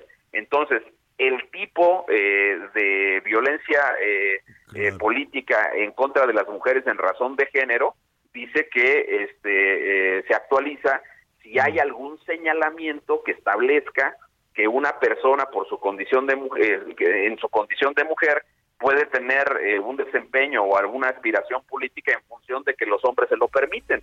Eso sí es claramente violencia de género y es lo que hizo López Obrador y por si fuera poco dijo que era un, una pelele, o sea, eso eso evidentemente es violencia de género yo creo que López Obrador se tiene que hacer cargo de su conducta reiterada en contra, en este caso, de la senadora, pero lo ha hecho en múltiples ocasiones en otros temas. Marco Baños, muchísimas gracias. Estaremos atentos al anuncio de esta tarde. Gracias, mi querido Javier. Te mando un saludo este, muy afectuoso, lo mismo que a Miguel y a todo tu eh, respetable auditorio. Gracias. Gracias. Conéctate con Javier a través de Instagram.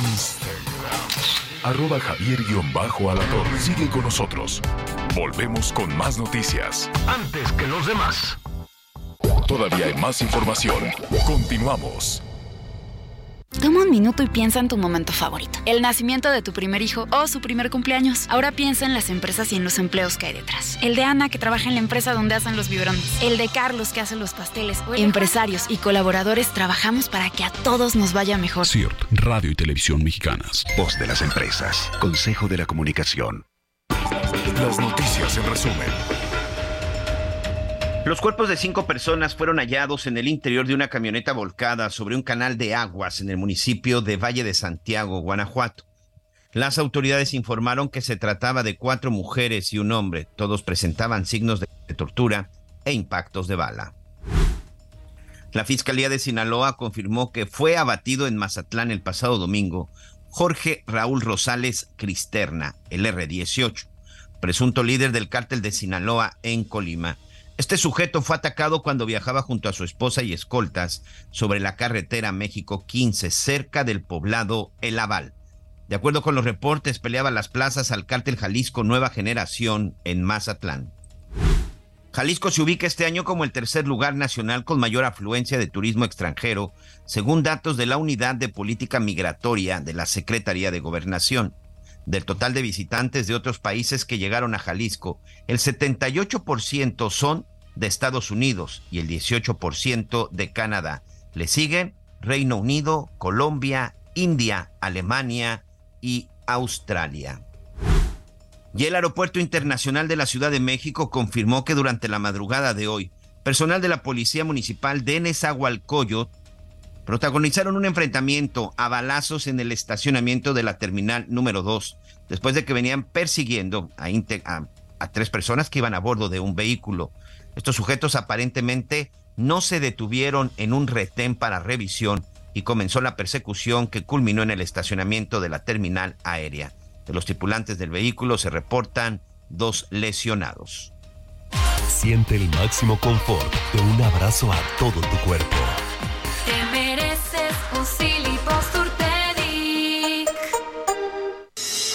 Eh, te estaba Estaba escuchando Miguel con esta persecución que fue a dar hasta el aeropuerto, pero la balacera fue al interior del aeropuerto. ¿Eso pueden hacer los policías? Sí, en el estacionamiento. De hecho, fue en el estacionamiento de, del aeropuerto, ya dentro de las inmediaciones. No, incluso los dos policías este, fueron detenidos. Fíjate que hay varias versiones. Esta información, bueno, es generos de la mañana y por ahí he estado consultando. Hay informaciones en donde reportan un enfrentamiento, es decir, que hubo disparos tanto del vehículo particular como de la, como de la policía de Nezahualcóyotl, que pues el recorrido sí tenía que haber sido bastante lejos, porque recordemos que el aeropuerto está en la Ciudad de México, en la alcaldía Venustiano Carranza, y que efectivamente Nezahualcóyotl, sobre todo para la zona de Pantitlán, de Avenida Pantitlán, pues se encuentra muy cerca, pero bueno, sí fue un recorrido pues de varias, de varias calles y que terminó ahí. Pero bueno, hay dos versiones. Una, que hubo un enfrentamiento y la otra, pues que solamente fueron los elementos de la policía de Nezahualcóyotl los que realizaron los disparos y que provocó que dos personas de los tres tripulantes del auto particular, Javier, resultaran heridos. Por lo pronto, los policías a esta hora todavía siguen en calidad de detenidos. Sí, porque digo, yo sé. De hecho, la Marina fue quien los detuvo. Pues sí. Vamos a, pero a ver, ¿eran unos bandidos o por qué los perseguían o se Lo que se dice es que había un retén en la noche en los límites entre el Estado de México y la Ciudad de México.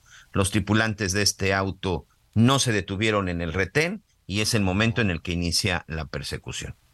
Pues, oye, qué miedo. Por no detenerse en uno de estos famosos retenes de seguridad, retenes Qué miedo que te detengan a la medianoche en un retén y unos policías. Qué horror con este país de los, de los retenes. ¿Qué haces? Bueno, pues detenerte, pero ¿qué haces en, esa, en, esta, en esta situación? Qué, qué, qué terrible, qué terrible lo que estamos viviendo. Vamos a Guadalajara.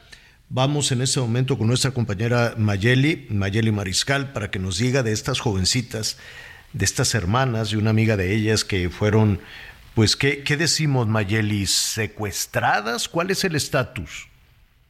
Pues, eh, hola, ¿qué tal? Muy buen día, buen día también a todo el auditorio. Pues se encuentran desaparecidas, aunque sí, efectivamente, desde el estado de Aguascalientes, en donde se levantan estas fichas de búsqueda, se menciona que una de ellas al menos fue sustraída de un rancho y bueno, es que todas estas cuatro jóvenes desaparecieron en el municipio de Encarnación de Díaz. Justo esta mañana el eh, coordinador de seguridad, Ricardo Sánchez Berúben, eh, dijo que sí hay coordinación con el estado de Aguascalientes, que incluso hay comunicación total con la familia de estas eh, mujeres, de estas cuatro mujeres, y que bueno, los, los operativos se llevan de forma coordinada. Sin embargo, hasta estos momentos no hay información que lleve a la localización. Se están recorriendo los últimos lugares en donde estas eh, cuatro jóvenes fueron eh, vistas, sin embargo, pues no hay avances, al menos no lo señalan desde Jalisco, el coordinador de seguridad, y pues eh, las familias obviamente están desesperadas ante esta falta de avances de la localización de estas mujeres, Javier. Y a ver, cuando dices que se la llevaron de un rancho, ¿se sabe quién o qué, qué, qué fue lo que pasó previo a todo esto? Este, no, no se menciona y es que de acuerdo con información del Observatorio de Violencia Social y de Género de Aguascalientes, en la ficha de búsqueda de Marisela, de 28 años, se habla de que fue sustraída de su domicilio, esto en la ranchería Las Chivas, en el municipio de Encarnación de Díaz, el pasado 28 de julio al mediodía. Sin embargo, pues es todo lo que se menciona, al menos públicamente en la ficha de búsqueda Nayeli. Mm, se nos fue, se nos fue la comunicación con, con Nayeli, qué desesperación para estos padres de, para estos padres de familia que queremos suponer si se la llevaron de una ranchería, se las llevaron de, de un rancho, pues, eh, eh, pues que les hagan caso, ¿no? De pronto la, a la gente más pobre, pues es más difícil que las atiendan, pero en este caso Mayeli, que ya te recuperamos, afortunadamente sí las están buscando. Así es, sí las están buscando y pues eh, como les mencionaba en la ficha de búsqueda públicamente al menos es lo que se menciona, que fueron sustraídas de este rancho en el municipio de Encarnación de Díaz, pero no se da mayor información y bueno, el operativo continúa de manera coordinada con las autoridades de Aguascalientes y de Jalisco. Mayeli, te agradecemos el reporte y estaremos muy atentos. Gracias. Claro que sí, excelente día. Gracias, 100.3 de la FM, el Heraldo Radio allá en Guadalajara. Y ya que estamos con, con los saludos, Miguel, vamos a repasar algunas llamadas. ¿Qué te parecen? Sí, señor, muchas gracias. Tenemos aquí algunos mensajes de nuestros amigos, la familia Villegas, Villegas Díaz en la zona de Texcoco, en el Estado de México. Nos dicen, ahora el jitomate está a 25 pesos el kilo, la cebolla de a 20 el kilo, la papa 30, menos mal que está bajando el costo de la canasta básica, nos dicen aquí nuestros amigos de Texcoco. Con esa cantidad de dinero pondría un negocio y emplearía a toda mi familia que está desempleado mal pagada en este sexenio. Atentamente, Miguel Ramírez, relacionado con la Ah, lotería, sí, Javier. Sí, sí, te saca, pues un dineral. Te alcanza para un negocio enorme y que ahí esté trabajando la familia muy bien, les pagas muy y bien. hasta la mía le va a alcanzar también para que contrate a la mía. Muy buenos sueldos y tú, vámonos, te vas de paseo un rato. Oh, ¿te irías de Elena? Lara, yo haría un hospital gratis para perritos, para personas que Ah. no puedan pagar. Saludos desde Monterrey. Doña Elena, esta es una muy buena, muy buena Qué propuesta, buena porque propuesta. qué caro es atender también a los a las mascotas, ¿eh? a los perrijos. Oye, Como son muy sí. pocos los especialistas. Sí, sale carísimo. Desde que a Videgaray, ah, ese, se- y ya nadie supo, ¿no? De este hombre que, ¿te acuerdas que se quedó en el escándalo de las casas y los dineros? Era, andaba ahí con Peña Nieto. Pero des- desde que Videgaray se le ocurrió, yo creo que él en su vida había tenido mascotas ni perritos. Y dijo, pues vamos a cobrarle más impuestos y vamos a hacer más cara la comida para los, Los perritos, alimentos. los alimentos. Fue un caos en los albergues de perritos.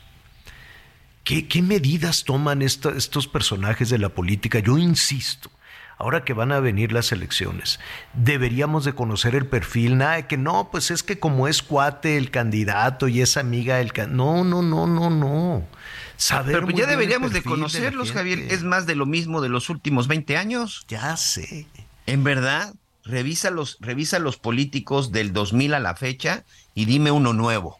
Pues sí, pero la gente votó por Peña, no votó por, por, por eh, ¿cómo se llama? Por Videgaray. Por Videgaray. No. la gente Pero digo, para el Peña. ejercicio del 2024, en verdad, de lo- del 2000 al 2023, amigos, ¿quién es un político del surgimiento nuevo?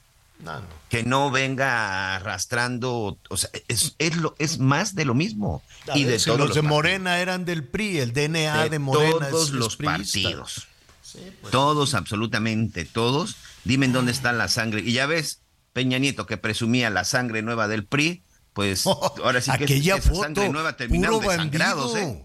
Puro bandido en aquella foto. ¿Te acuerdas que se la tomó? Todos Creo que en en la las sí, escalinatas, en las escalinatas de Palacio, no sé dónde se tomó Peña Nieto así la foto con la nueva generación, la sangre nueva del PRI. Puro bandido, uno tras otro, uno tras otro. Fue una cosa horrorosa.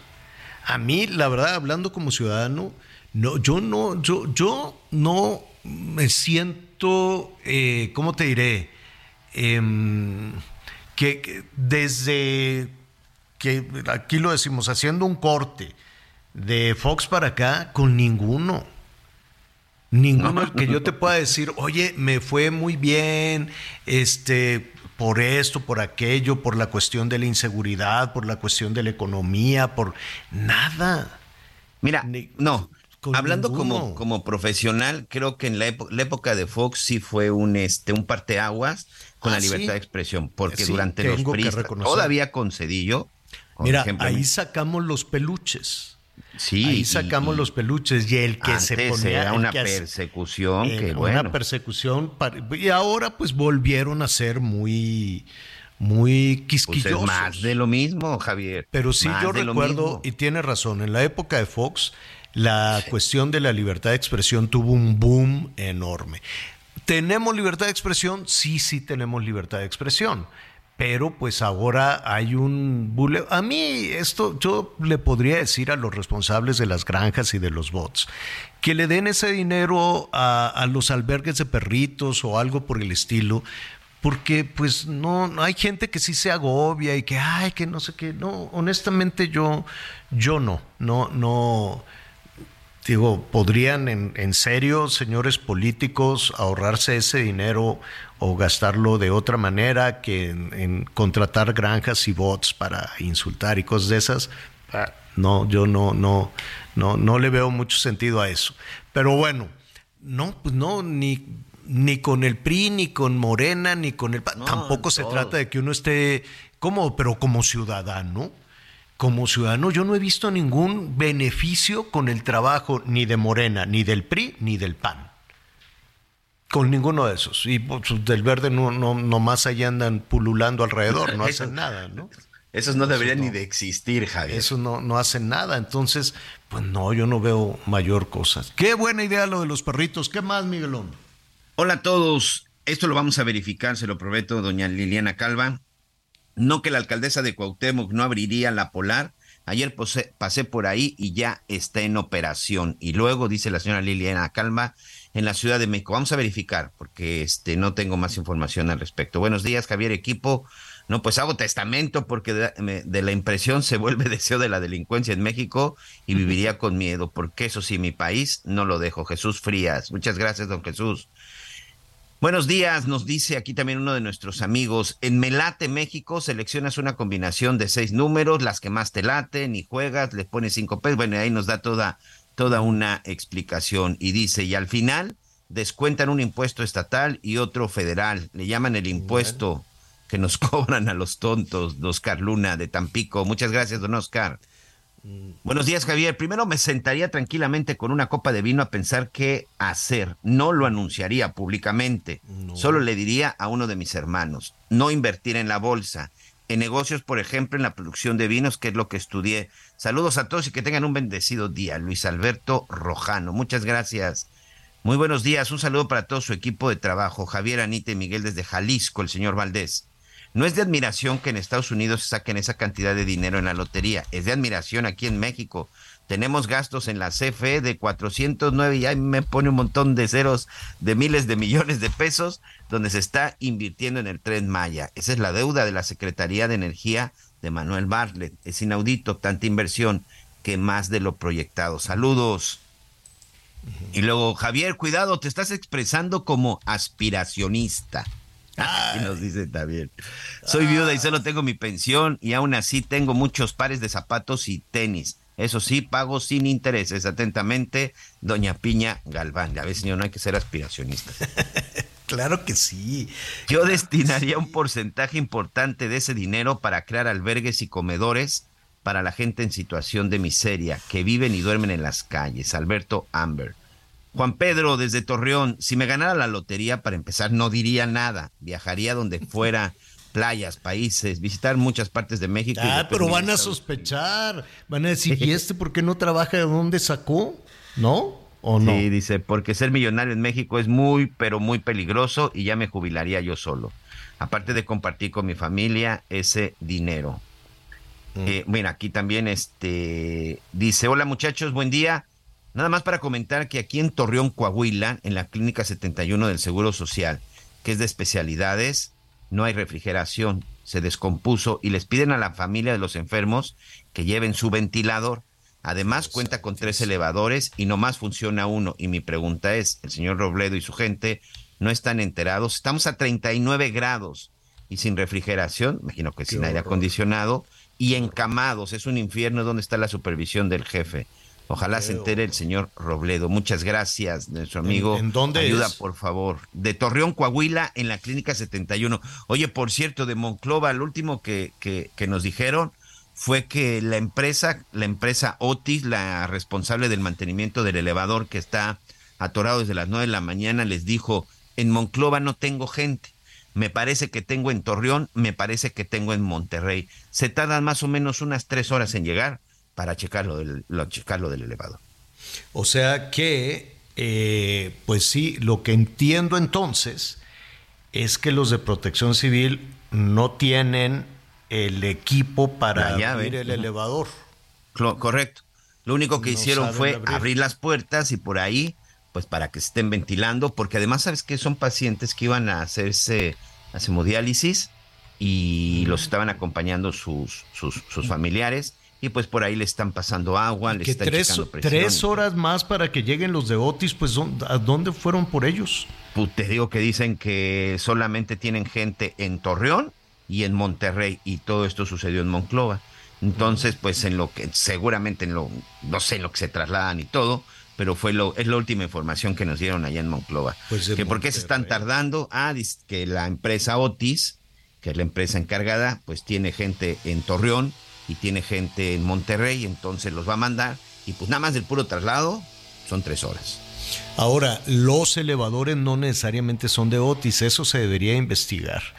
Es del mantenimiento, sí. Eh, lo, que, lo que están diciendo es que, eh, deja acordarme muy bien lo que decía Zoe Robledo, que los elevadores eran de no sé qué marca, pero que ahora sí van a contratar a Otis para que Otis les dé el, el mantenimiento. Pues alguien que se transó como para variar alguien que agarró el dinero y se lo y se lo robó. En el caso de Playa del Carmen fue otra empresa, ¿eh, Javier? sí, sí, los que ponían los elevadores. Los que ponían los elevadores son otras, eh, son otra empresa y ahora lo que dicen es que se los van a encargar a una que se dedica, que se dedica a ese tema, a ese asunto. Ahora es una empresa internacional. Creo que, creo, no sé si es italiana esta empresa, déjame acordarme, pero cuesta Nada más que lo tienen que pagar. A ver, el Seguro Social tiene un presupuesto enorme. Tiene un dineral, tiene muchísimo dinero. ¿Cómo se administra ese dinero?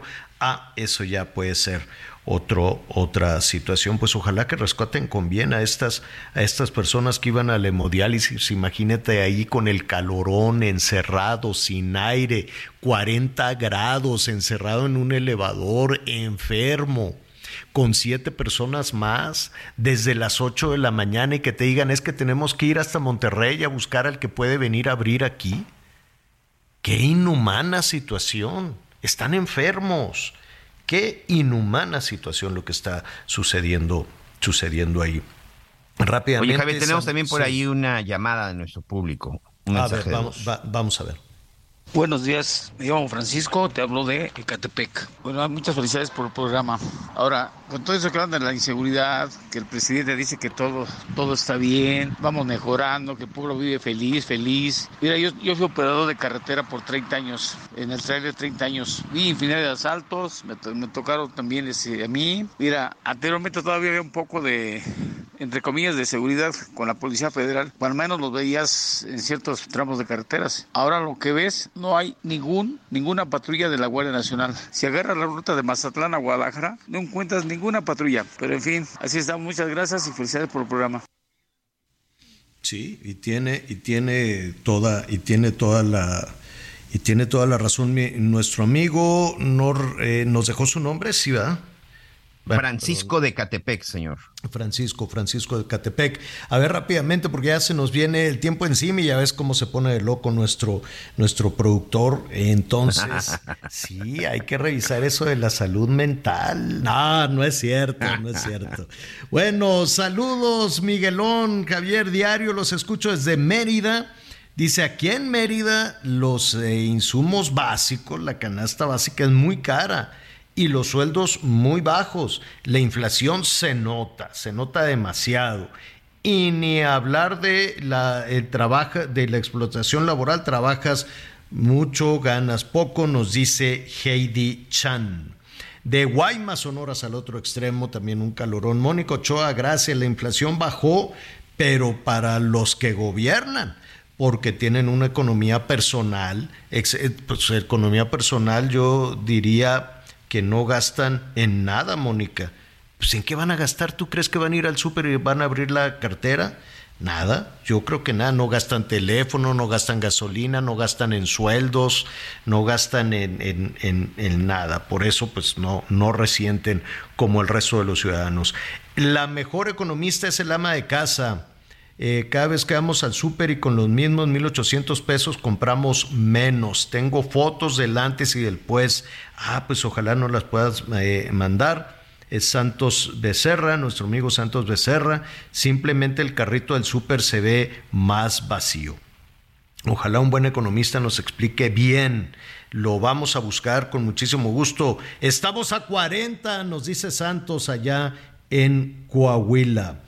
Eh, sí, también más amigos de Torreón nos dicen, sí, estamos a 40, nuestro amigo Luis Flores, hidrátese muy bien.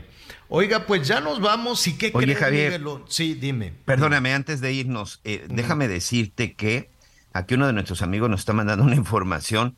Colima es otro de los estados que se suma a no repartir los libros de texto gratuito. Colima, gobernada por Indira Vizcaíno Silva, de, Morena.